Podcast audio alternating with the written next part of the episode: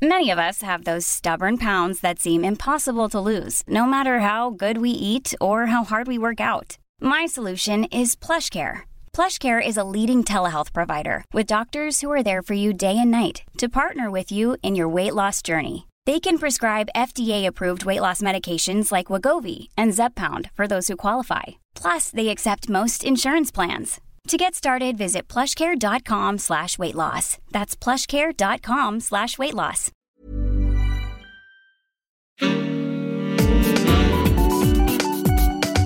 Queer as Berlin. Der Diversity Podcast mit Michael Mayer. Immer wieder wird in Deutschland über Rassismus, Sexismus, Queerfeindlichkeit gesprochen und viele andere Themen. Immer wieder gibt es neue Aufreger, wie neulich erst wieder, als Ecke Heidenreich sich im ZDF äußerte und sich recht erregt über die Identitätspolitik in Deutschland aufgeregt hat. Und nicht erst an diesem Beispiel merkt man, das Thema ist aufgeladen. Viele streiten sich darüber. Und heute in Queers Berlin ist ein Gast, der über diese und andere Themen schreibt, Filme und Podcasts produziert, manchmal auch provoziert, aber dazu kommen wir noch. Herzlich willkommen, Marke Mohanwe. Hallo. Hey. Danke für die ähm, Erstmal, äh, für alle, die dich jetzt nicht so genau kennen oder gar nicht kennen, ähm, stell dich mir nochmal selber vor. Also, äh, was machst du, worüber schreibst du, wo kann man dich sehen, hören? ich bin Radio- und Fernsehjournalist. Ähm, ich äh, arbeite meistens für ARD und ZDF ich mache beim äh, Südwestrundfunk einen Podcast, der ist Sag Reis, was geht dich die Welt an? Da reden wir über Auslandsthemen. Ähm, also wir haben immer einen Gast aus einem anderen Land. Jede Folge von Nigeria bis Hongkong bis Burma und Nordkorea. Außerdem äh, mache ich für Funk den Podcast Kanakische Welle. Da sprechen wir über Identität, Gender, Rassismus zweimal im Monat. Dann mache ich fürs ZDF Auslandsjournal Filme, ähm, wo es zum Beispiel, ich habe einen Film gemacht über so die Lage von Arbeitsmigranten in den Vereinigten Arabischen Emiraten oder auch die Rechte von ähm, Menschen, die queer sind in Nigeria oder von Polizeigewalt betroffen sind.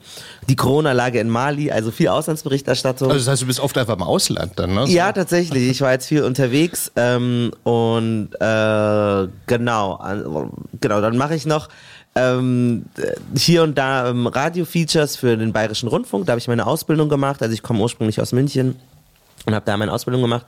Und ansonsten, wenn es die Zeit erlaubt, schreibe ich hier und da mal einen Text, vielleicht für, für den Spiegel oder für Zeit Online. Aber ähm, das kriege ich in letzter Zeit nicht mehr so gut hin, weil ich jetzt so viel diese Podcasts mache und dann diese Fernsehen. Ich mache noch eine Sendung bei ARD Alpha, die heißt Respekt. Da geht es so um demokratische Grundwerte. Und in unserer letzten Folge haben wir uns mit toxischer Männlichkeit beschäftigt. Und hier beim RBB läuft noch eine Fernsehsendung. Ähm, die läuft um drei Uhr. Die läuft nur einmal am 31. Oktober. Wahrscheinlich ist dann die Folge schon raus. Die drei Uhr morgens oder die drei Uhr nachmittags? Drei Uhr morgens. Ähm, und die Sendung heißt Brudi Talk. Und ich moderiere die und da geht es um Männlichkeit. Und in dieser okay. Folge ist unser Gast Hassan Akush.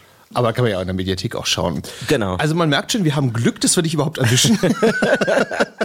Aber jetzt, um das Thema sozusagen mal einfach mal abzuräumen, ähm, ich habe gelesen, du hast ja auch aufgrund deiner Familie eine Beziehung zu ne, oder eine besondere Beziehung zu Nigeria, ne? Irgendwie. Genau. War das jetzt auch der Grund, warum du dann ein paar Mal das Thema auch oder, oder das Land beleuchtet hast? So? Ja, ich bin also ich bin auch nigerianischer Staatsbürger und ich war ähm, als Kind immer öfters dort. Mein Vater kommt aus Nigeria und ähm, ich habe auch für die Deutsche Welle während meiner Zeit beim Bayerischen Rundfunk, da kann man so Austauschstationen machen.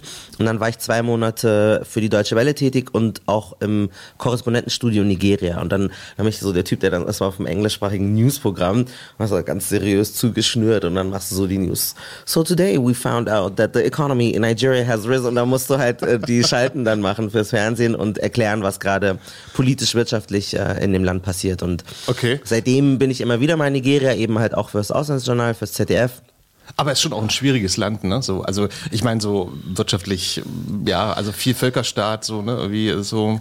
Also es ist super riesig, es ist wahnsinnig schwierig pauschal so ein Urteil zu fällen. Ich war mhm. jetzt in der größten Stadt ähm, Nigerias und eigentlich, also immer mal wieder, manchmal ist es Kinshasa, manchmal Kairo, aber einer der größten Städte Afrikas, Lagos. Und Lagos ist mega, mega anstrengend und, und ein ganz, ganz schlimmer Verkehr. Und ich krieg immer, ich brauche erstmal eine Woche, damit ich einen, jeden Tag Durchfall habe. Ja, du brauchst so drei Stunden für ja, fünf Kilometer mein, oder so. Ne? Ja, genau. Und dass mein Magen sich dran gewöhnt. Aber ähm, es ist schon eine coole Stadt. Also es war, es ist viel mehr Party, viel mehr Hedonismus, viel mehr Freude, als die Leute das Lagos und Nigeria zutrauen. Und ich habe da die krassesten Sachen erlebt und mitgemacht. Ja, das glaube ich also. sofort, ja klar. Na gut, ich meine, das Problem ist halt, manche oder viele können sich halt nicht leisten, Party zu machen, wahrscheinlich so. Ne? Ja, das stimmt, aber das ist in jedem Land so. Also, wobei ich, ich klar, in Berlin ist vielleicht jetzt ähm, dieses arm, aber sexy, du kannst auch mit wenig Geld dich ja, so billig ist Berlin ja auch nicht aber mehr. Aber nicht ne? mehr, genau. Also es ist tatsächlich wie in jedem Land ein Problem, umso mehr Geld du hast, umso mehr Zugang hast du zu den meisten Dingen. Ja. Ähm, was ich auch noch gelesen habe, das fand ich auch faszinierend, äh, dass du fünf Sprachen sprichst oder sechs? Nee, fünf? Also ich war das neidesvoll. Mein Gott, der Mann ist ja irgendwie, woher warum sprichst du denn fünf Sprachen? So, also ich meine, das ist ja schon viel. Ne? So. Ja, es ist, es ist weniger spektakulär, spektakulär weil ich habe Sprach, Sprachwissenschaften studiert, also es war mein Studium. Ich habe Spanisch ähm, und englische Literatur und Sprachwissenschaften studiert und also auch Arabisch, Englisch gehabt und auch ähm, Orientalistik hieß das. Ähm, und meine Mutter ist Palästinenserin oder palästinensischer Abstammung. Dadurch habe ich zu Hause ähm, früh bin ich mit arabischen Berührungen gekommen. Aber es ist jetzt auch nicht so perfekt. Also ich könnte niemals auf Arabisch arbeiten oder so. Ich kann so kleine Interviews führen oder ein bisschen Smalltalk machen. Und dann, wenn du einmal Spanisch richtig gut sprichst, und das kann ich ziemlich gut, weil ich auch dort gelebt habe in den Kanarischen Inseln, dann ist so Französisch, Italienisch, kriegst du dann schnell das auf die stimmt, Platte. Das ist ja. wie, ähm, ja, das können wir jetzt auch auf Spanisch, weil das kann ich das auch. Ist, nee, und das, ah, ja, genau. aber, das, äh, das ist, aber, ja, stimmt schon, weil da hat man so eine Verbindung zu diesen romanischen Sprachen, weil das ja schon ähnlich ist. So, sí, es ne? más o menos lo, mismo. Entonces no, no tanto. Und die Sache ist ja auch, ähm, das ist wie, ein Deutscher kann ja eigentlich auch Niederländisch lesen zumindest. Also wenn du es liest, Stimmt. kann man schon so 70 Prozent äh, verstehen. Vieles, und wenn du dann nochmal verstehst, wie diese einzelnen Buchstaben ausgesprochen werden, ich glaube, dann kann man sich relativ schnell ein gutes. Deswegen gibt es ja auch so viele niederländische Promis in Deutschland, die Deutsch können, so wie Rudi Carell oder. Ja, witzig ist nur, dass die, dass die Deutschen oder immer kein Holländisch können. Ja, also. Der Markt ist nicht so groß. Kapitalismus. Was willst du denn in Holland verdienen? Das stimmt. Guck mal, hier hast du Deutschland, Österreich, Schweiz. Du schaffst es in alle Boulevards. Naja, wobei, wobei ja bei den Fernsehshows hier das äh, ja, Endemol, das sind ja mit die größten in der ganzen Welt. Ne? Also genau. ich meine, es war ein kleines Land, aber die haben ja unheimlich viel äh, Einfluss. Aber sie sind aber groß, weil sie sich auch ans deutsche Publikum richten. Das stimmt. Das ist das halt. Das stimmt. Und äh, da irgendwie in Belgien als Deutscher Karriere machen kannst du machen, aber, aber das ist nicht so, ja, du hast schon recht, das ist eher umgekehrt, genau. äh, du lass uns mal irgendwie zu dem ja doch ernsten Thema äh, Identitätspolitik kommen und zwar, ähm, da sind ja viele Leute, wenn sie das Wort hören, äh, atmen schon schwer. Es ist ja irgendwie auch ein ähm, unglaublich komplexes Thema. Ähm, ich würde dich gerne als erstes mal fragen, du hast ja oft drüber äh, geschrieben, Filme produziert etc. oder Podcast hast du ja auch erwähnt. Ähm, wie bist denn du an das Thema gekommen? Also was interessiert denn dich daran? Also das ist ja nicht unbedingt selbstverständlich, dass man jetzt so oft drüber schreibt und Interviews macht und so weiter. Ehrlich gesagt ist das kein Thema, was ich mir persönlich zugeschrieben habe. Also das ist, glaube ich, so ein äh, mittlerweile so ein Kampfbegriff von Menschen, die ähm, also es gibt die es gibt die Leute, die glaube ich, ernsthaft sich in einem demokratischen Spektrum befinden und dann einfach versuchen, darüber zu diskutieren. Würdest du es denn anders nennen? Also wie würdest du es denn beschreiben? Oder, oder wenn man naja, es ist das, die klassische Gesellschaftspolitik. Also das okay, ist ja gut. so Themen wie Diskriminierung, keinen Platz in der Wohnung zu bekommen, äh, sich miss, ähm, ja ausgegrenzt zu fühlen, die Frauenbewegung, das ist ja jetzt kein neues Phänomen. Ich glaube, äh, dieser Begriff suggeriert halt irgendwie, also für mich, dann denken die Leute an so marginale Diskussionen oder vermeintlich wie darf man dieses Wort sagen, wie muss man den Gender-Stern machen oder Gender-Doppelpunkt, aber darüber habe ich kein, also ich habe noch nie einen Beitrag darüber gemacht, ob es Gender-Stern, ich rede darüber, wie Menschen diskriminiert werden im, auf dem Arbeitsmarkt, es geht darum, wie Leute psychische Misshandlungen ähm, erleben, wie Menschen beim Dating ausgegrenzt werden. Und das sind für mich keine, das ist nicht Identitätspolitik, das sind einfach gesellschaftliche Missstände, die angesprochen werden. Und insofern, das ist, glaube ich, oft so eine Art ja, ein Kampfbegriff, um Dinge zu delegitimieren und einem auch so ähm, und dem die Ernsthaftigkeit irgendwie abzusprechen. Aber wenn man sich mal aus, also ausführlich mit zumindest meiner Arbeit auseinandersetzen würde, dann sieht man das ja. Sonst hätte ich ja auch nicht also finde ich auch so wahnsinnig interessant. Ich gehe in den spießigsten Laden, äh, den es in Deutschland gibt, beim Bayerischen Rundfunk. Ich mache dort meine Ausbildung. Ich mache alles nach dem Buch.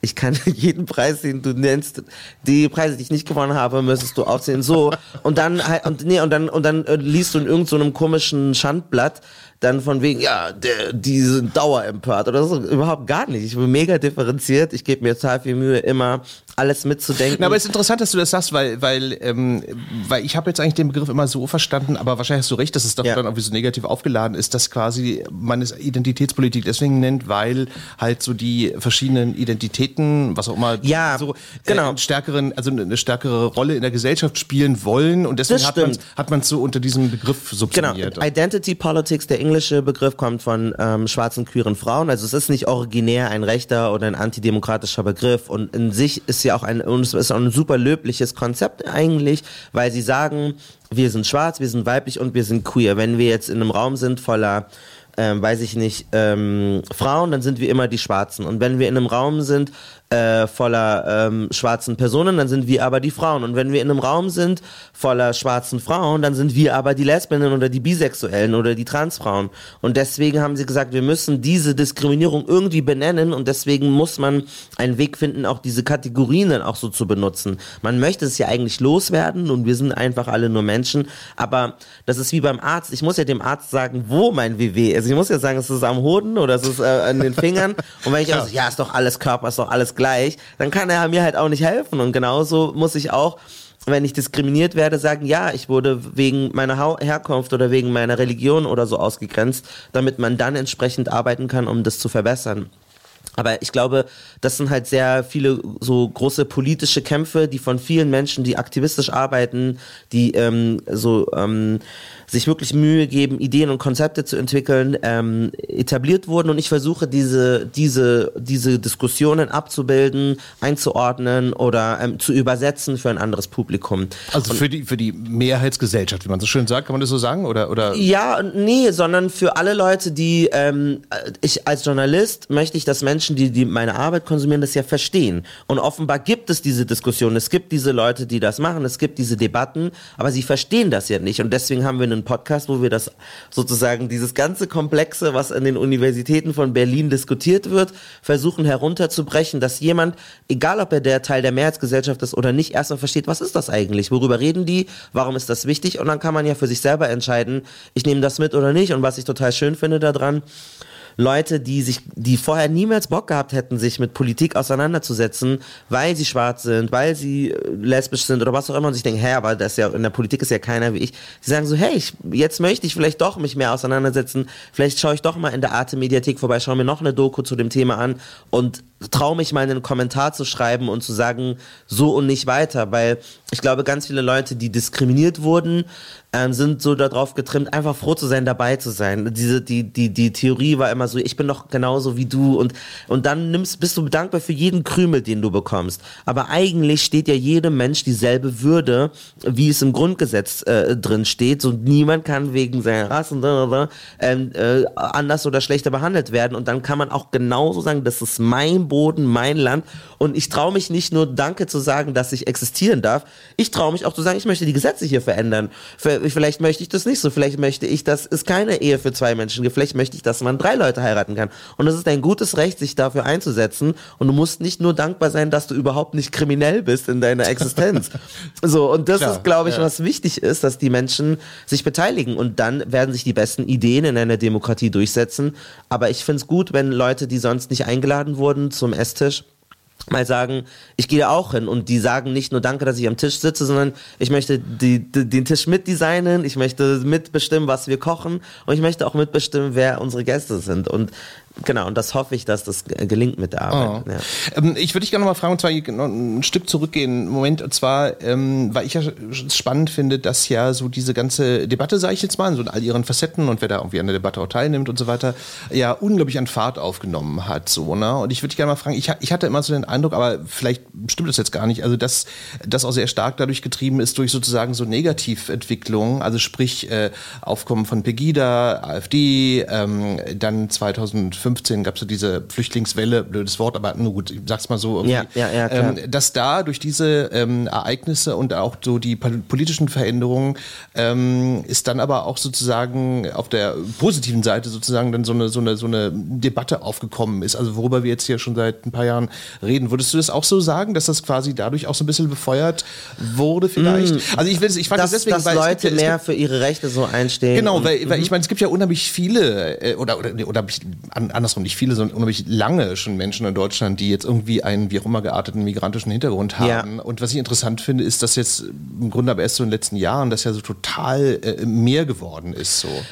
Ja, wow, das ist echt ein, ja, es ist ein mega Punkt. Also ich glaube, es sind verschiedene Faktoren. Ähm, in Deutschland ist es so, dass es vor allem ähm, vieles, was heute Menschen ähm, propagieren oder worüber sie sprechen, aus der sogenannten afrodeutschen Bewegung kommt. Und das waren eigentlich auch wieder schwarze, queere deutsche Frauen, die ähm, Bücher geschrieben haben, wie Farbe bekennen ähm, oder ähm, oh Gott, ich fallen mir so, sind alles wichtige Bücher, die erschienen sind von Mai Ayim, von Katharina Oguntaya und anderen Frauen, die ähm, die Konzept entwickelt haben. Noah Sort, ein Buch geschrieben äh, vor über 20, vor 20 Jahren, es hieß Deutschland schwarz-weiß.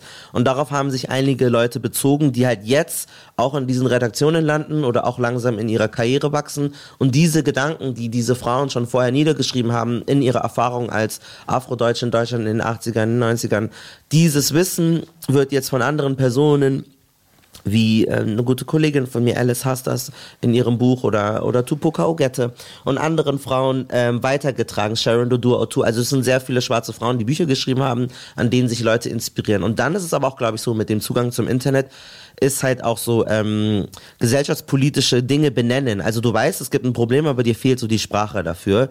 Und auf den sozialen Medien gibt es dann ganz, du kannst irgendwie in, in, in drei Sätzen herunterbrechen, so funktioniert Behindertenfeindlichkeit und dann checkst du das halt auf einmal. Ach krass, die ganze Zeit habe ich gedacht, ich habe das verstanden, aber jetzt merke ich irgendwie, es geht voll auf die Nerven, wenn ich jemand direkt frage, ja, warum sitzt du im Rollstuhl oder wenn keine Ahnung. Also diese Dinge lernst du halt total schnell und ich glaube mit der Globalisierung, mit dem Internet und der deutschen Koppelung leider an auch US-amerikanische Diskussionen schwappt es dann immer hier rüber. Also das sieht man ja wenn die in den USA über Black Lives Matter diskutieren, dann dauert es eine Woche später und alle Redaktionen machen das zum Aufmacher, als würden wir auch in den USA leben. Und das hat Vor- und Nachteile. Ähm, in dem Fall ist es natürlich etwas Gutes, wenn wir über ein wichtiges Thema sprechen. Ja. Und dann glaube ich halt auch so, dass sich alles so, das ist ja auch diese Klimabewegung, Fridays for Future, dann gab es MeToo, also auch wieder aus den USA, mhm. diese Sexismusdebatte. Und dadurch vermischen sich ja auch immer diese ganzen Diskussionen, weil sie alle nach ähnlichen Prinzipien und Mustern äh, funktionieren. Generationenkonflikt, neue, jüngere Menschen sehen Dinge anders als Leute, die anders äh, älter aufgewachsen sind. Mehr Zugang zu Informationen, eine diversere Gesellschaft. Mhm. Jeder hat einen Freund, der vielleicht von dieser Sache betroffen ist. Ja, eine größere Sichtbarkeit auch. Eine größere ne? Sichtbarkeit. Ähm, und ich glaube, das ist, das spielt da auch total mit rein. Also ähm, es ist eine Mischung aus so Vorarbeit von Denkerinnen, eine Globalisierung, Zugang zum Internet, die diesen Cocktail da und unsere Amerikanisierung, die dazu beigetragen hat, ja.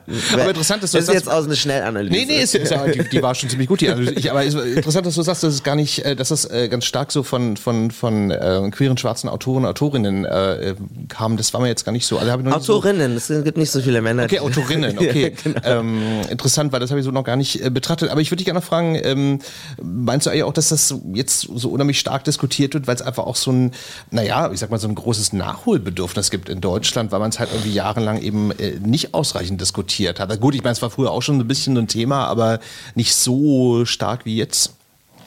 Was denkst du? Ähm, ich glaube, dass es einigen, also ich kann jetzt für den Journalismus sprechen.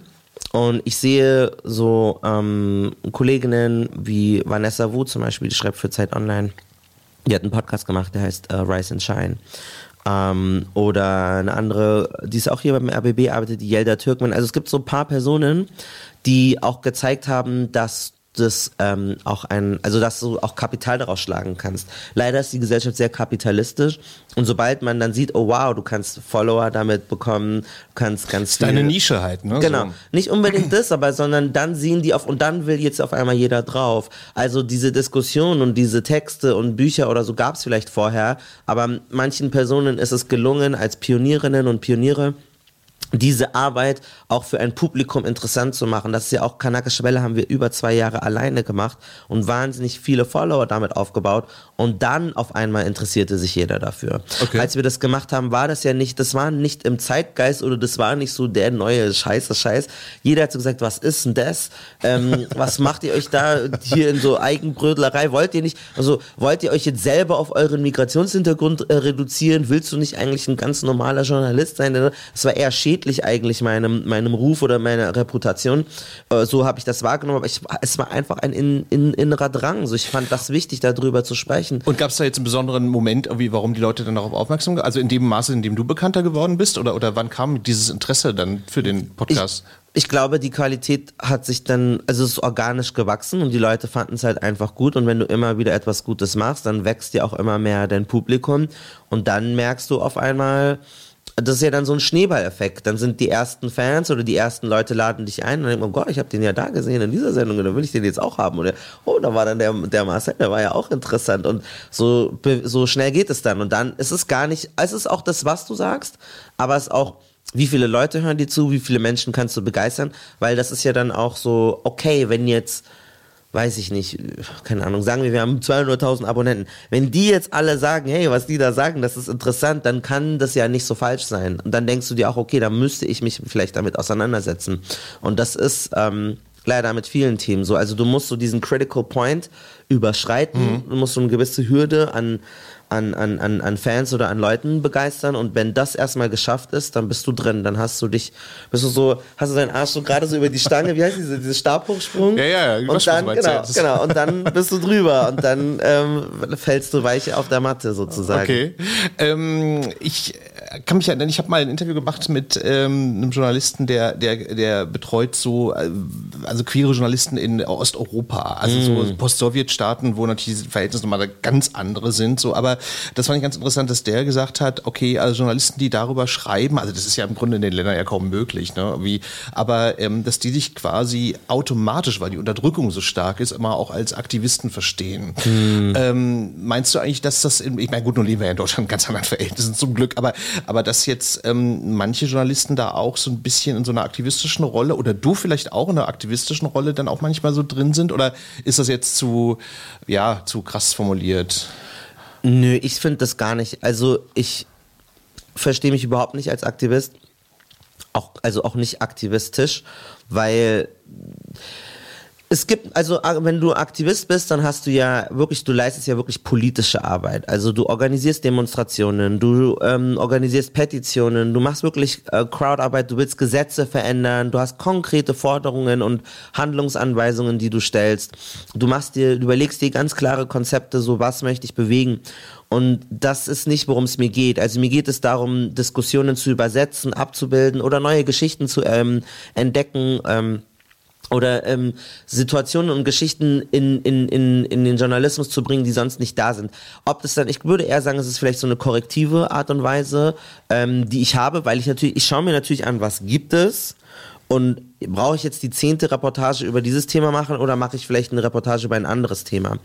Aber das ist eher sozusagen, wenn überhaupt, ist es dann der grundsätzlichen Journalismusbranche geschuldet, dann wäre die halt in irgendeiner Form zu aktivistisch in eine Richtung und dann musst du halt das kompensieren und ähm, irgendwie korrigieren. Ist ja manchmal wieder, auch der Vorwurf, dass der Journalismus irgendwie. Ja, aktiv. und wieder in die Mitte bringen sozusagen. Mhm. Also ich glaube, ich sehe eher meine Position da drin, das, wo ich das Gefühl habe, es ist zu sehr in eine Richtung gefärbt, wieder auf eine neutrale Ebene zu hieven. Das ist zu sehr in diese Richtung und ich denke mir, oh, da werden Menschen nicht mitgedacht. Ich möchte das wieder in die Mitte holen, weil die Mitte sind alle Menschen und nicht nur ein gewisses Klientel. Und ich glaube, manche Menschen haben ein falsches Mitteverständnis. Sie denken, Mitte sind die Leute, die von nie von Diskriminierung betroffen sind, der 0815 Mensch. Und der ist eben genau nicht die Mitte, der ist die Randgruppe. So, es, weil wenn nicht alle Randgruppen, wie sie vermeintlich heißen, nicht drinnen sind, dann kannst du auch nicht dich selber von dir beanspruchen, neutral oder mittig zu sein. Und ich glaube eigentlich dadurch, dass ich mich mit so vielen verschiedenen Identitäten versuche auseinanderzusetzen, geht's eigentlich gar nicht neutraler oder mittiger als, als so, weil ich mir wirklich Mühe gebe, alle verschiedenen Biografien mit einzubeziehen, mhm. was ich mir mehr wünschen würde von anderen Kolleginnen und Kollegen. Ja, ich finde sowieso den Begriff der Mitte ganz schwierig. Mich nervt das zum Beispiel auch immer in so einem politischen Kontext. Also wir sind die Mitte, wo ich mir denke, ja, aber wer ist denn die Mitte? Also das finde ich sowieso einen total blöden, genauso wie, wie, wie normal. Normal finde ich auch so ein blödes Wort. Ja, voll. Was, was ist denn normal? Also Absolut. ich meine, bist du normal, ich normal, wer ist denn normal? Also das ist ja. so.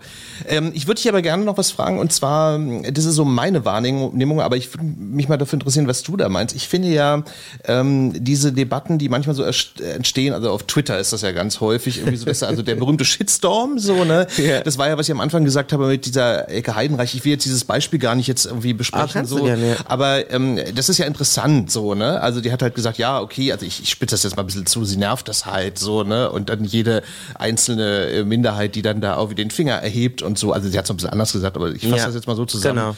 Ähm, da fällt mir halt immer so auf, ähm, dass so die Debatten unglaublich aufgeheizt sind. Ich meine, gut, sie hat natürlich auch ordentlich vorgelegt, so, aber ich finde, dass die Debatten auch oftmals unglaublich, ja, mit unglaublich viel Emotion aufgeheizt so geführt werden. Und ich frage mich dann manchmal, ob das eigentlich so förderlich ist. Ich meine, gut, man kann es ja keinem verbieten, wenn das deine Emotion ist, dann ist es deine Emotion in dem Moment. Aber ähm, mir fällt das immer so auf, dass da unglaublich viel, ja, manchmal sogar auch Aggression da drin ist, ja. so von manchen Leuten, von manchen TeilnehmerInnen äh, so.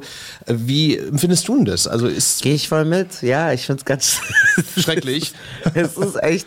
Ich glaube, wenn man ähm, ganz ähm, frisch da reingeht und ein bisschen jung ist und so, hat man ne, kaum was zu verlieren, weil du diskutierst einfach und ich liebe auch zu debattieren. Aber sobald dann dein Gesicht, deine Person, alles damit involviert ist, dann wird es halt wirklich ungemütlich. Und das siehst du ja auch an der Art und Weise, wie jetzt mit Sarah Lee Heinrich umgegangen wurde. Das war ja auch das, was die Heinrich da, das war der Ausgangspunkt. Genau, ja. genau, genau. Und auch anderen Personen, so dass alles für bare Münze genommen wird, was ja in einem gewissen Kontext, was, was ich ja auch nachvollziehen kann, weil du hast das so, die Dinge stehen ja so da, wie sie da stehen. Aber auf der anderen Seite ist da sehr wenig Raum für Nuance, für ähm, wirklich gründlich nochmal schauen, hey, in welchem Kontext oder mal nachfragen, bist du sicher, dass du das so gemeint hast, habe ich das falsch verstanden? Das passiert sehr selten ähm, auf, also in jeglicher Richtung, in jeglichem politischen Spektrum. Ich glaube, wenn ich das jetzt versuche mir anzugucken, wenn jetzt Leute, die sich für so soziale Gerechtigkeit einsetzen oder gegen Rassismus oder so, die sind auch sehr oft ähm, erbarmungslos und auch ohne Kontext und es ist auch ein harter Umgang, den ich nicht immer gut finde. Ähm, aber zumindest habe ich den Eindruck, dass sie aufrichtig in ihrem Herzen echt irgendwie sauer oder enttäuscht sind und deswegen das zu, äh, zu, zu formulieren. Und wenn ich mir dann angucke, wenn es um so Leute geht, wo ich das Gefühl habe, sie wollen öffentlich-rechtliche Sender abschaffen, sie äh, haben keinen Bock, dass irgendwie äh, Transpersonen zu viele Rechte haben oder dass äh, so es gibt so viele Migranten. Halt, ne, so. ja. Wenn es aus mhm. diesem Spektrum kommt, habe ich oft nicht den Eindruck, dass die aufrichtig irgendwie empört oder sauer sind, sondern dass es eine Kriegsführung ist. Also das ist so eher so eine Strategie, weil eigentlich ist denen egal, weil denen, weil die sowieso sagen äh, frei, jeder soll jeden Scheiß sagen, aber sie nutzen halt diese Empörungskultur, die Menschen, die sich für Gerechtigkeit einsetzen wollen, natürlich auch, um dann Gegenangriffe zu landen. Und so wird es weniger eine ähm, ja, Austausch von Ideen oder Diskussionen, sondern eher so ein Krieg, wer kann wen krasser einschüchtern. Und das ist, glaube ich, schon etwas, was, wo ich beobachte, wo ich denke, oh, oh weh. Ähm, ja, ich weiß auch nicht genau, wo da auch Platz ist für ähm, Menschen, die versuchen nuanciert zu reden in so einer, in so einem, in so einem Feld. Weil es gibt manche Bereiche, da brauchst du auch nicht, da gibt's kein Pro und Contra. So, ich werde jetzt nicht diskutieren, ähm, warum äh, es völlig okay ist, dass ein, keine Ahnung eine Person, die asiatisch aussieht, Bundeskanzlerin werden möchte. Das ist so, da kannst du noch so viel erzählen von ja Bevölkerungsaustausch und so mache ich nicht. Aber natürlich gibt's andere Diskussionen, da gibt's dann schon mehr Nuancen. Graustufen und Nuancen, so wenn es um so eine Debatte geht wie, keine Ahnung, wann fragt man, woher kommst du, was ist damit impliziert, mhm. dann ist das nicht so schwarz und weiß.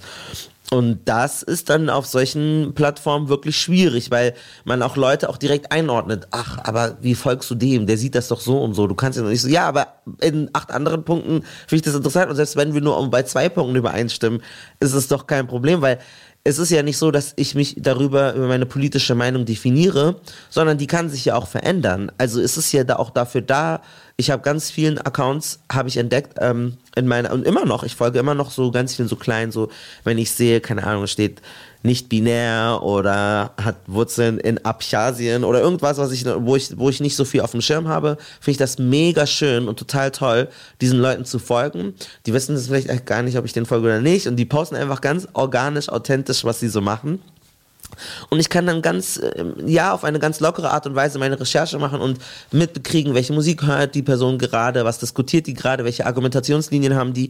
Und ich habe da wahnsinnig viel gelernt. Also ich habe so viel ähm, gerade wirklich von so Trans-Accounts, die sind für mich immer so, es ist auch pauschalisierend, aber da nehme ich teilweise so die klügsten Gedanken mit und denke mir, oh, okay, so hätte ich das gar nicht gesehen und ähm, und das vermisse ich so manchmal, dass es okay ist, auch mal zu schauen, weiß nicht, vielleicht ändert diese Person ja meine Meinung. Mhm, aber, ja, klar. Ja. Wobei ich aber auch immer finde, ich weiß nicht, wie es dir geht, aber dass ich auch so ein bisschen äh, dazu übergegangen bin, irgendwie nicht mehr so häufig zu kommentieren, aber nicht, weil ich jetzt zu feige wäre, meine Meinung zu sagen, ja. sondern was mich dann manchmal so nervt, ist dann so, weil man ja natürlich jetzt nicht so einen ellenlangen Text wahrscheinlich schreibt, dass dann immer so, da kommen dann immer so Missverständnisse. Ja, dann, ja, ja, du meinst es so und so, nein, meine ich nicht so, dann muss man das wieder erklären, dann kommen wieder drei dann Kommentare. Man sich um Kopf und krank. Und äh, da, also ich finde, das ist immer so total time-consuming, so, ne? wo du denkst, okay, du sitzt jetzt Stunde da, um sozusagen deinen Tweet zu erklären oder deinen Kommentar. Du sagst es. Und das nervt mich dann immer so ein bisschen, wenn ich denke, hm, okay, komm, ich, ich schreibe es jetzt nicht drunter, weil äh, 100 Prozent, ja, das muss ich für mich auch äh, mehr lernen. Ich mache das auch mittlerweile nicht mehr. Also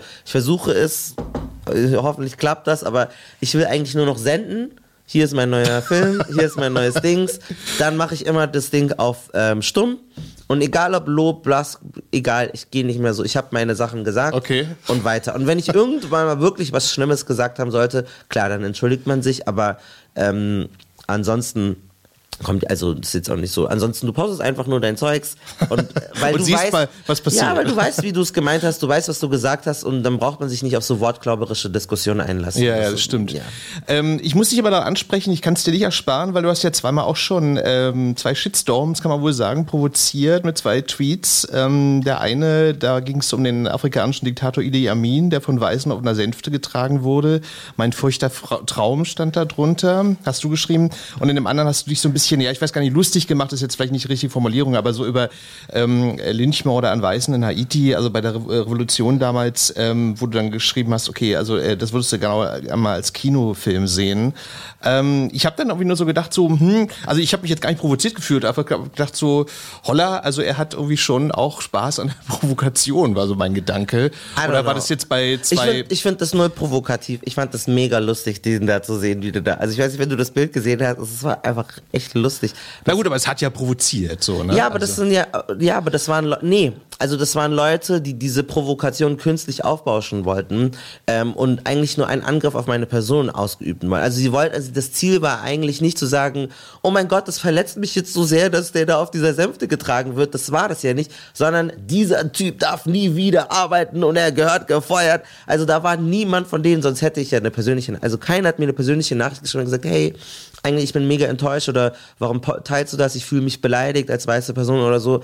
Nee, das war das gar nicht. Also das war eine komplette Scheindiskussion. Deswegen, also es ist auch so, ich fand es mega lustig und ich wusste halt jetzt nicht, dass es die, ich, ich kannte diesen, ich kannte den Diktator nicht. Das ist halt eine Generationenfrage. Und dann so, oh, und kennst du den nicht? Ich kannte den einfach nicht. Na gut, aber es war ja eindeutig ein Schwarzer. Also der, genau, der, nee, genau, also, genau. Ich habe gesehen, dass er schwarz ist, aber Idi Amin ist halt auch so ein Hitler-Fan oder sowas gewesen. Stimmt, das, ja. Genau. Und, und, ja, und das wusste ich halt auch nicht. Und da wollte man, und es war dann auch wieder gezieltes Missverstehen. Wenn du den Tweet siehst, dann weißt du so, okay, natürlich träume ich nicht nachts davon von so. Also das ist halt einfach. ja, ich hoffe, du hast so, andere Träume. Weißt du, wenn Jan Böhmermann sowas macht ähm, oder wenn weiße Leute irgendwie so, solche Dinge machen, dann versteht man oder versteht man oft, dass es äh, zumindest satirisch gemeint ist.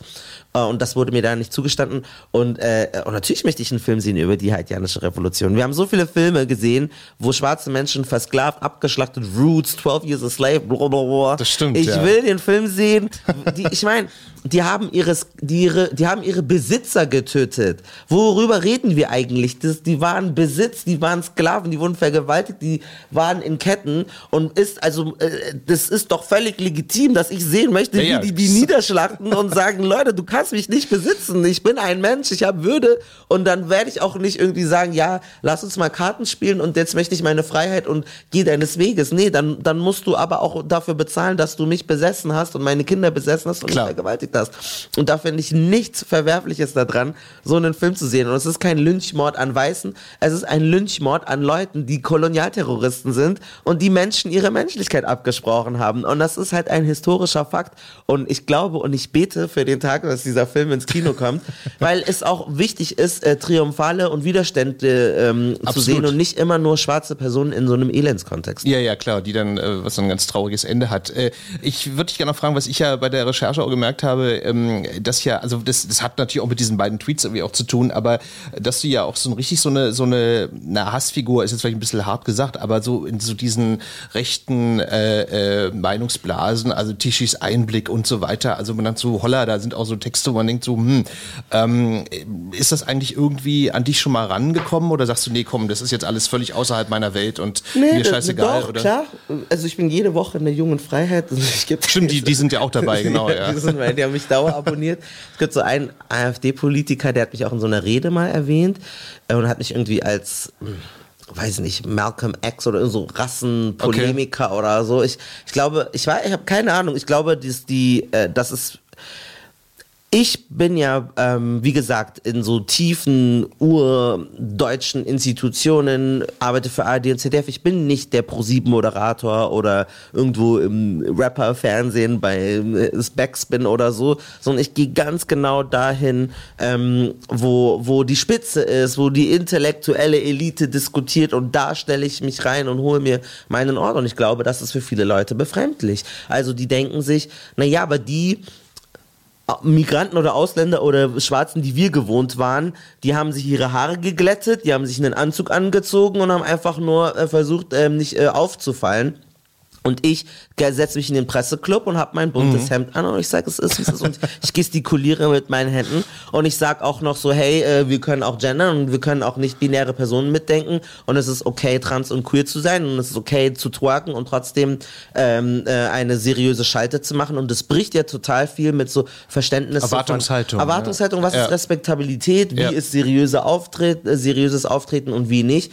Und den Schuh ziehe ich mir halt nicht an. Und ich glaube natürlich, dass es dann, wenn sie dann auch merken, hey, das funktioniert und ähm, das ist ja auch so ganz viel. Man versucht so ganz viel Schlamm auf jemanden zu werfen, so wie Donald Trump, der dann Joe Biden so Sleepy Joe genannt hat am Ende. Aber am Ende, das bleibt halt nicht haften. Also was soll ich denn? Nee, ja, ist ja klar.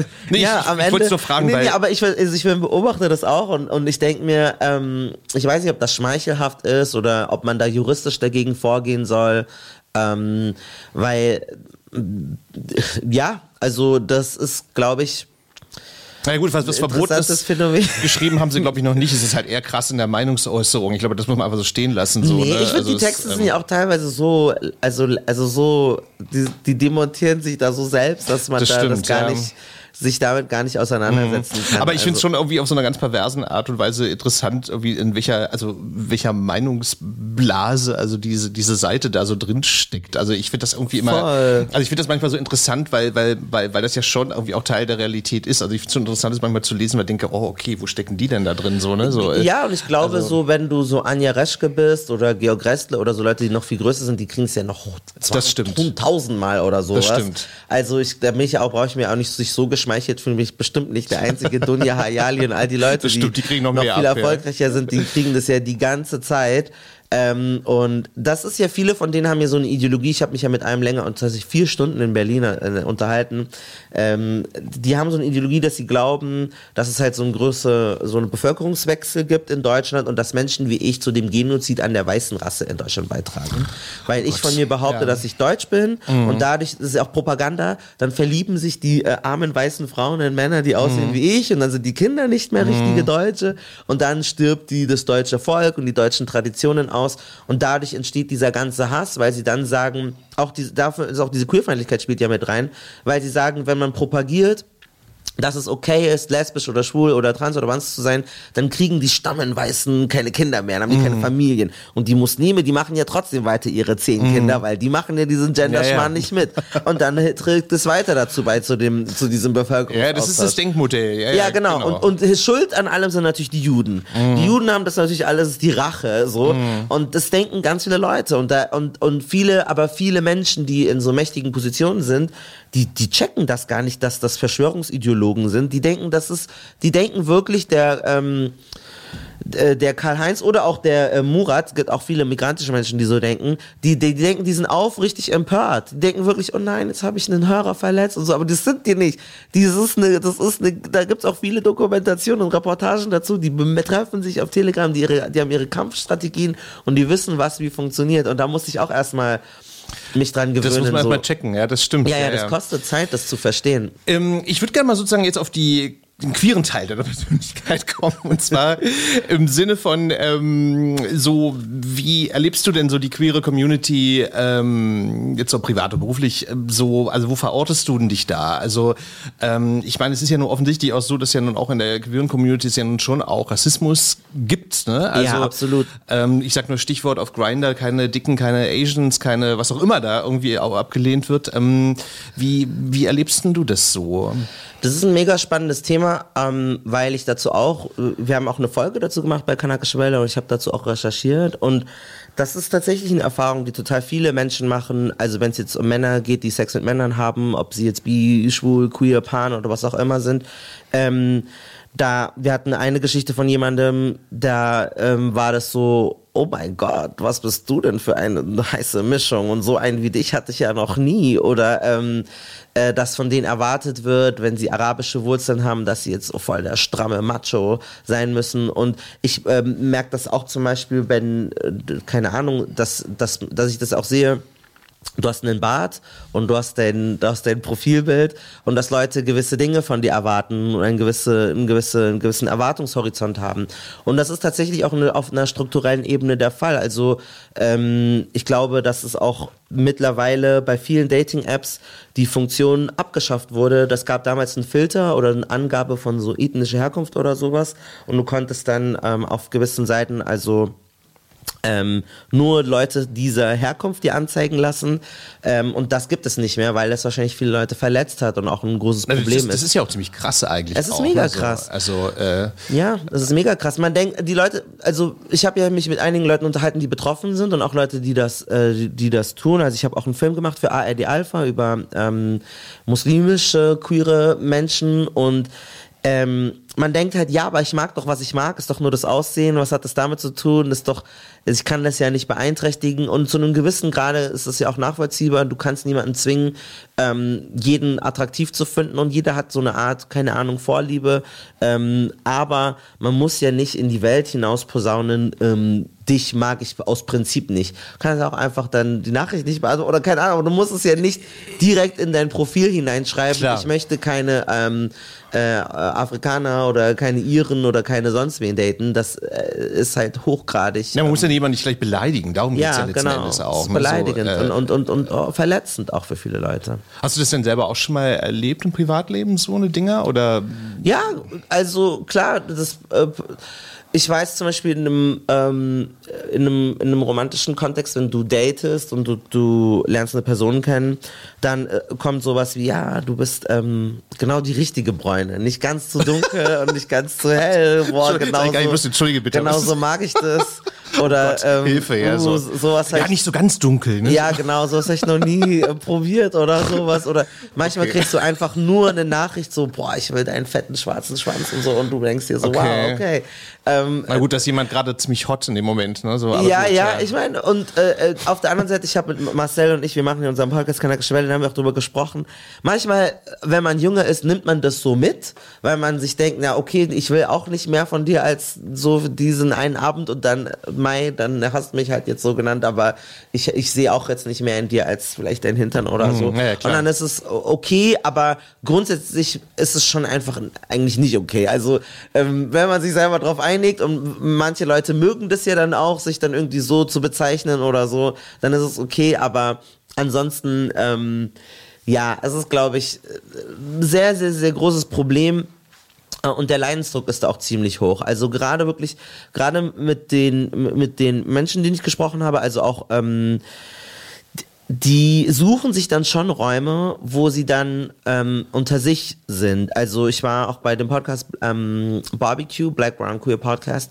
Und es ist auch nicht ohne Grund, dass sie dann sagen, genauso wie ähm, viele schwule weiße Männer gesagt haben, wir wollen unsere eigenen Bars, wir wollen unsere eigenen Diskotheken, kommen dann wieder Leute, die halt ähm, einen türkischen Migrationshintergrund haben oder oder oder einen togolesischen Migration oder was auch immer, die dann sagen, ja, okay, aber hier fühlen wir uns auch nicht wohl, da machen wir uns nochmal wieder ein Obwohl das eigentlich Dings. sehr bedauerlich ist. Das ist super bedauerlich, ich. aber anscheinend leider doch ja. notwendig, weil, weil es sonst dann immer wieder zu komische auf und, rund, mhm. und runter Fetischisierung, an den Arsch greifen, in den Schritt greifen, ähm, sie in eine Rolle stecken, du bist jetzt der dominante südländische Macho und äh Ja, oder ich, was ich auch schon mehrfach, also auch von Freunden in den USA auch gehört habe, äh, ich möchte mir gar nicht vorstellen, was asiatischstämmige Männer sich so anhören müssen zum Teil. Ja, ich also, weiß nicht, hast du denn so, ähm, weil du weil du es ansprichst, hast du so, so hast du solche Profile gesehen oder hast du schon mal dich an sowas beteiligt?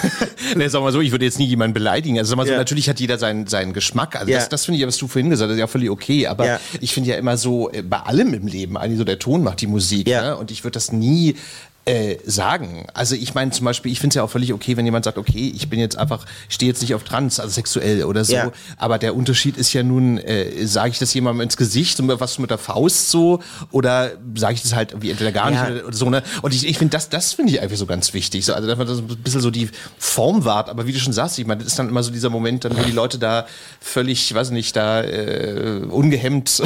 Da gibt es diesen unsäglichen Begriff super straight also äh, auf TikTok nennen sich Leute, die, also Männer, die auf Frauen stehen, aber nicht auf Transfrauen stehen, die sagen, sie sind nicht nur hetero, sie sind super hetero oder super straight. Ach so, das kenne ich gar nicht. Okay. Genau. Und das ist so, ähm, keiner zwingt dich auf irgendwie ah. auf, äh, auf irgendwas zu stehen, was du nicht möchtest.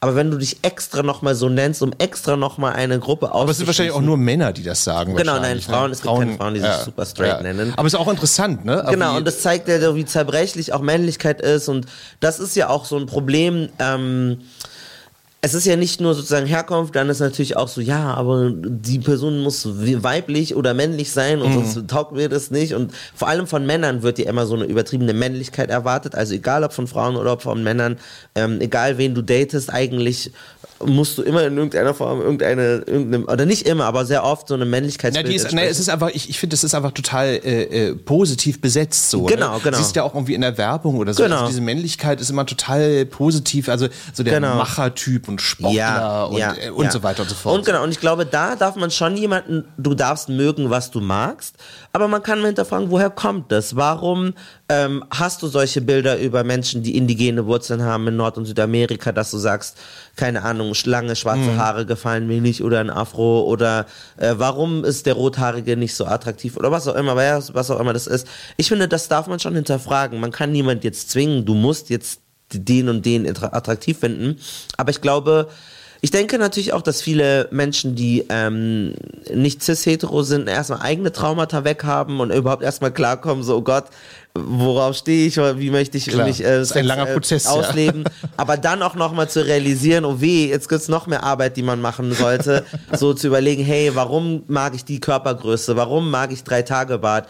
Aber ganz oft, ich habe so oft Gespräche mit Leuten auch gehabt, die sagen, hey Malcolm, danke wegen deiner Stories oder wegen deiner Beiträge, ich habe mein Datingverhalten nochmal über ähm, hinterfragt und jetzt bin ich da ganz anders unterwegs und ich schließe Leute okay. nicht mehr aus. Also ich kann ganz viele auch, die einfach nur, also es ist leider, also Männer und Frauen, die einfach immer nur so weiße, blonde äh, Typen irgendwie daten und nicht, weil das die das an sich nur das hübsch finden, das kann auch sein, sondern die haben dann realisiert, es hat viel mit Rassismus und äh, Komplexen mhm. und Selbstwertproblemen zu tun und gar nicht irgendwie, ich habe mir jetzt den Typ ausgesucht. Wenn du das alles reflektiert hast und dann immer noch sagst, ja, aber irgendwie gefällt mir Na, das. Es ist auch ein bisschen auch so ein, auch so ein Klischee. Also zum Beispiel, also ich meine, wobei, was ich jetzt gerade erzähle, ist auch wiederum als solches ein Klischee. Und auch aber, weiße blonde Frauen. Aber ich wollte gerade sagen, du musst mal darauf achten, ich, mir fällt ganz häufig auf, dass äh, äh, schwarze heterosexuelle Männer haben ganz, ganz, ganz häufig weiße, äh, also blonde Frauen als Freundinnen. Ja. Weil offensichtlich da so auch so, so ein Klischee irgendwie, also ich weiß nicht, wirklich so. Ähm genau, das, das ist bei vielen Männern of Color oder migrantische Männer, dass die sich so eine weiße Freundin und eine weiße, reiche, bürgerliche Freundin irgendwie schnappen wollen, das so eine Art Trophäe, um halt zu zeigen, so guck mal, ich hab's geschafft, mhm. ich habe hier mir so eine geholt und so. Das merkt man ja auch so bei so Fußballern, welche Spielerfrauen die dann haben. Äh, das ist ziemlich selten, also dass die dann eine Freundin haben, die dunkler ist als sie selbst, sondern sie ist meistens immer heller. Und äh, das spielt auch mit ganz vielen, weil Dunkelheit auch mit Maskulinität oft verbunden wird. So wie Männer ja auch dunklere Männer, denen mehr Männlichkeit zuschreiben, wird auch dunkleren Frauen mehr Männlichkeit zugeschrieben. Aber für eine, zugeschrieben. Aber für eine Frau funktioniert das, das nicht. nicht. Ja, das ja, macht dich ja unsexy. Aha. Und weiß und hell ist zart, sanft und weich und dunkel und haarig. Ja. Ne? Das ist so. Und was völlig bescheuert ist. Ja, total also bescheuert. Aber, du hast, aber es ist interessant. Das, du, du hast völlig recht. Ja, das sind alles so, so unterschwellige Ja, das muss man halt erstmal so benennen und, und, genau. sich, und man will das ja nicht nach Quatsch, das hat doch nichts damit zu tun. Aber wenn du wirklich drüber nachdenkst, ertappst du dich schon dabei, dass das genau die Sachen sind. Und ähm, du musst ja auch nur schauen bei so äh, Fernsehzeitschriften, diese ganzen schönen Frauen sind immer voll busige Blondinen, die da dir mhm. dich anlächeln. Das ist selten. Kein, kein Zufall, ja. Ja, mhm. das ist selten, wenn es mal so eine brünette mhm. reinschafft, ist so, aber dann lass sie mal eine dunklere Haut haben das oder eine Monobraue ja, oder so. Mhm. Oder eine, eine, Nase, die prominenter ist, wie sie vielleicht arabische oder iranische Frauen oder so haben und dann wird es schon schwierig. Und das ist, glaube ich, schon eine Sache, wo man schon drüber nachdenken muss. Oder es gibt andere, andersrum, die halt nur, keine Ahnung, die stehen nur, nur, nur auf schwarze Frauen oder schwarze Männer. Und das kann auch Zufall sein, aber vielleicht liegt auch ein Fetisch dahinter. Und vielleicht ähm, Mit Sicherheit. So. Und dann muss man das auch reflektieren. So. Ja. Ähm, datest du die Leute, weil du die wirklich nett und cool findest? Oder ähm, hast du so einen Fetisch und verbindest du irgendwas äh, sexuell damit und äh, siehst die gar nicht als Menschen, sondern eher nur als so Dienstleister für mhm. deine Bedürfnisse? Ja, ja, ist richtig. Ähm, aber sag mal, ich würde dich fragen, bist du eigentlich jetzt irgendwie so in der ja, queeren Community irgendwie auch so verortet? Machst du da eigentlich irgendwas oder sagst du, du bist so beschäftigt, du hast da gar keine Zeit dafür? Puh, ja, es ist Pandemie gewesen. Also stimmt, das, ich, das ja. ist wahnsinnig schwierig, das zu urteilen. Das stimmt. Also ich glaube, da war, da war irgendwas, ja. Ja, ja, ich glaube, also das ist so, ist auch so interessant. Also was ist denn die, äh, also was ist die schwarze Szene oder die palästinensische Community oder so? Da da, ich glaube, die Leute stellen sich vor, du hast so eine Mitgliedschaft in so einem Verband und dann hast du den Stammtisch oder so, das, damit kann ich überhaupt nicht dienen. Ich glaube, dass, dann gehe ich dann doch wieder so zurück, weil ich so ein Workaholic bin und die ganze Zeit arbeite. Ich versuche schon, verschiedenen Accounts zu folgen, verschiedene Leute zu treffen, unterschiedliche Menschen, mich mit denen telefonisch auszutauschen und die, und auch in unterschiedlichen Clubs reinzugehen und Bars und da einfach zu sehen, was da Phase ist, was gerade so der Hit, wozu mhm. tanzen die Leute, ähm, und da versuche ich schon irgendwie meinen Fuß und meine Fühler drin zu haben. Und äh, ich denke nämlich auch, dass es medial nicht richtig stattfindet, ehrlich gesagt. Also ich glaube, was jetzt so antirassistische ähm, Denkweisen angeht, sind sie ganz gut abgebildet. Oder wenn es um Vielfalt geht, äh, im Sinne von Menschen, die von Rassismus betroffen sind. Aber ich glaube, ähm, es gibt hier und da bei den Kollegen vom Bayerischen Rundfunk, die haben einen Podcast, glaube ich, ich habe vergessen. Ja, das ähm, ist dieser bei der Jugend. Äh, Willkommen im Club. Ja, genau. Mhm. Und dann gibt es beim MDR auch einen äh, Sputnik Pride mhm, oder genau. sowas. Also es entstehen auf jeden Fall Formate, die sich damit mhm. auseinandersetzen. Es gibt jetzt noch einen anderen von Spotify, der ist Queer Story, glaube ich. Ähm, und, aber ich denke, da geht schon noch ein bisschen mehr und. Genau, also ja. es noch, gibt, gibt ein Nachholbedürfnis auf jeden Fall. Oder Nachholbedarf. Was würdest du dir denn wünschen von, von den Medien? Was, was müssen wir Journalisten noch mehr machen? Ähm Ach du, ich, ich bin ja eigentlich immer gar nicht, ich meine, gut, wobei es ist schön, dass ich das jetzt sage, wo ich so einen queeren Podcast jetzt selber ja, ja, mache. Genau. So, aber, aber ich finde ja eigentlich immer ganz schön, wenn so Sachen einfach auch mal so ganz en passant so. Selbstverständlich. So, äh, äh, also ich zum Beispiel, ich muss das jetzt an der Stelle mal sagen, äh, RBB-Bashing. und zwar nee, weil, weil ich kann mich ja nicht, ich habe mich neulich unglaublich geärgert. Und zwar, da war, ähm, ich muss gerade überlegen, was der CSD war, das, oder war das der CSD? Also auf jeden Fall ähm, war tagsüber irgendwie Parade so und dann war der RBB dabei und ist ja auch alles wunderbar und ich will auch niemandem irgendwie was Böses unterstellen. Aber dann mhm. haben sie halt abends sozusagen so diese äh, Post-CSD-Party-Szene da am Hafen, da Motzstraße und so weiter abgebildet. Und was ist passiert? Ach nee, warte mal, stimmt gar nicht. Nee, das war bei Folsom, so, mhm. bei Folsom so. Und dann, dann sind die, die Kerle, äh, die da äh, so als äh, Pferden als Hund und so diese ganzen Masken ah, und so weiter und ja, so fort. Die, die, die, Genau. Und was ich nur dabei gedacht habe, ist ja völlig okay erstmal, aber ich habe gedacht, irgendwie, ey Leute, das ist so eine kleine Minderheit, die da jetzt äh, quasi diesen Fetisch hat. Und es war aber dann irgendwie so, weil klar, es sind halt geile Bilder ne, im Ja, Fernsehen. So. ja, und es ist aber so, so genau, hab hm, aber es stimmt jetzt einfach überhaupt gar nicht. Also ich meine, die rennen ja nur nicht alle so rum, das stimmt überhaupt nicht. Also so, Ja. also, und da finde ich dann manchmal, da gibt es immer so eine, so eine Unbalance so von Leuten, die sich da nicht so gut mit auskennen. So, ne? Irgendwie, Das stimmt, das oder auch stimmt. genauso nicht, nichts gegen Drags, um Gottes Willen, das will ich nicht sagen. Aber das ist zum Beispiel auch immer so, hm, klar, Drags, geile Bilder, so. Wo ich immer denke, ja, okay, Kinder, aber es ist jetzt so, es ist jetzt nicht, also so rennen nicht alle Leute rum. Weißt du, es ist irgendwie so, das sind halt die geilen Bilder, die da entstehen und die nimmt man natürlich halt so, ne? Wobei das ja auch okay ist. Ich meine, gut, es ist halt immer die Frage, wie sehr du dich damit auskennst und wie sehr du halt Nee, ich merke das auch in, in redaktionellen Abnahmen oder wenn man sich für Protagonisten entscheidet, dass man da schon auch mehr darauf achten muss, sozusagen, wie bildet man welche Gruppe ab. Wenn das das Einzige ist, was du in einer Woche Programm ist nur dieser Fetischtyp und das ist das Einzige, was mit ähm, schwul-lesbischen Verbindung gebracht wird, dann hast du ja eine Verantwortung auch als, als Journalist und als Ja, es ist ein bisschen einseitig Dass es dann ausgewogener ist. Genau. So. Und, und dann sind halt solche Sachen immer, es gibt noch von Bettina Böttger oder Böttinger, so, Böttinger. Böttinger, die hat auch, glaube ich, einen Podcast. Das sind halt immer so Nischenprodukte von der Community für die Genau, Community, genau, glaube ja. ich. Und ich denke, natürlich kann sowas mehr in der Mitte stattfinden, aber dann muss man so grundsätzlich vieles neu überdenken, auch so Geschlechterrollen. Also, warum haben Nachrichtenmoderatoren die Männer halt immer diesen grauen und schwarzen Anzug an Stimmt. und die Frauen sind viel jünger und so hübsche Kleider? Ja, so, also da müssen wir auch irgendwie mal grundsätzlich, es reicht dann nicht irgendwie, ähm, und das ist ja auch dieser Unterschied zwischen so Repräsentation. Okay, dann ist da halt dann eine schwarze Person oder dann gibt's eine ähm, Moderatorin und dann weißt du, die hat eine Frau. Aber das ist natürlich auch okay, aber nachhaltige Veränderung oder so wirklich ähm, äh, grundsätzlich, dass wir mal neu und reflektierter und besser nachdenken, hey, was ist Seriosität, was ist Kompetenz, was denken wir mit, ändert sich dadurch eigentlich nicht, weil die Strukturen bleiben dieselben. Stimmt, ja. Und wenn wir hinterfragen würden, so, okay, ähm, äh, ja, wie, wie kann man grundsätzlich irgendwie äh, lockerer mit allem umgehen? Das ist auch nicht immer abverlangt, dass sich jeder irgendwie gleich outen muss oder so, sondern dass es selbstverständlich ist, dass es immer mitgedacht wird, dass der Moderator vielleicht immer sagt, so, mh, äh, beim 1 Live moderieren, wenn ihr, äh, keine Ahnung, äh, Mädels und äh, Jungs da draußen, da ist ein heißer Typ, dass man nicht immer nur von Mädels spricht, wenn man von einem äh, attraktiven Mann spricht oder umgekehrt. Also, dass es so selbstverständlich ist, dass es dann diese Einzelpersonen gar nicht benötigt. Und ich glaube, das, das muss noch diskutiert werden. Aber es verlangt ganz viel auch Mut, auch von den Leuten ab, sich in diese Diskussion Naja, und das ist auch ein langer. Prozess. Ich glaube, man kann das jetzt auch nicht so von heute auf morgen einfach so verordnen oder so. Aber ich stimme dir völlig zu. Ich finde, es gibt so, so viele Sachen, so die, die, ich meine, was mich zum Beispiel ich bin, muss mich aber outen, ich bin kein, kein Fußballfan. Also so. Und ich bin zum Beispiel immer so Samstagnachmittags dann irgendwie Radio zu hören. Es ist auch überall irgendwie und ja, wo ich denke, hm, okay, es gibt aber Leute, die sich jetzt nicht so dafür, aber gut, wahrscheinlich ist es jetzt eine Minderheit der Leute, die sich nicht dafür interessiert oder so. Aber, aber es sind immer so Sachen, so, es sind immer so, so Sachen, die so total gesetzt sind in Deutschland oder, oder, oder Aber dafür so. gibt's doch den Eurovision Song Contest. Das stimmt, da gibt es aber nicht jeden Samstag. Ne? Das stimmt. Muss einmal im Jahr drauf warten.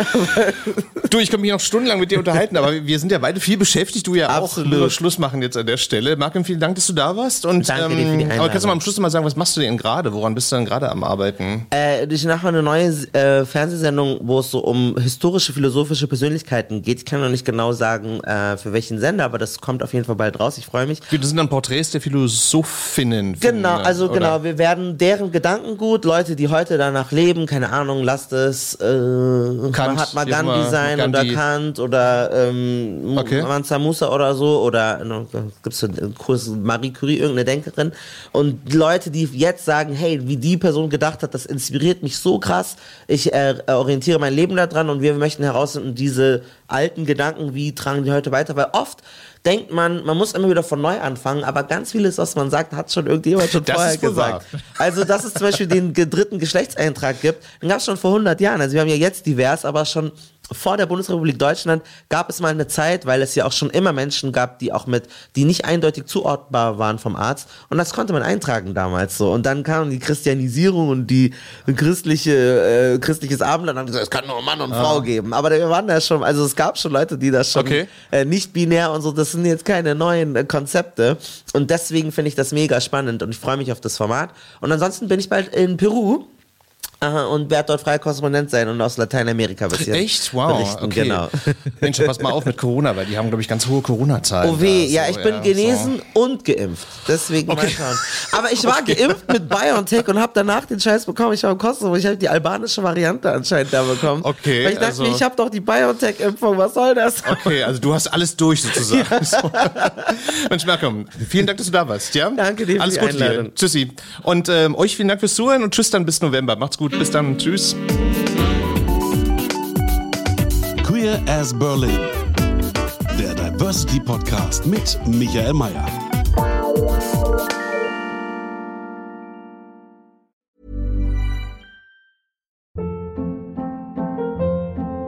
Hold up. What was that? Boring. No flavor. That was as bad as those leftovers you ate all week. Kiki Palmer here, and it's time to say hello to something fresh and guilt-free. Hello Fresh. Jazz up dinner with pecan-crusted chicken or garlic butter shrimp scampi. Now that's music to my mouth. Hello Fresh. Let's get this dinner party started. Discover all the delicious possibilities at hellofresh.com. How would you like to look five years younger? In a clinical study, people that had volume added with Juvederm Voluma XC in the cheeks perceived themselves as looking five years younger at six months after treatment. Look younger, feel like you. Add volume for lift and contour in the cheeks with Juvederm Voluma XC. Reverse signs of aging by adding volume to smooth laugh lines with Juvederm Volure XC. For important safety information and to find a licensed specialist, visit juvederm.com. That's J U V E D E R M.com. Not for people with severe allergic reactions, allergies to lidocaine, or the proteins used in Juvederm. Common side effects include injection site redness, swelling, pain, tenderness, firmness, lumps, bumps, bruising, discoloration, or itching. There's a risk of unintentional injection into a blood vessel, which can cause vision abnormalities, blindness, stroke, temporary scabs, or scarring. Talk to a licensed specialist to find out if it's right for you.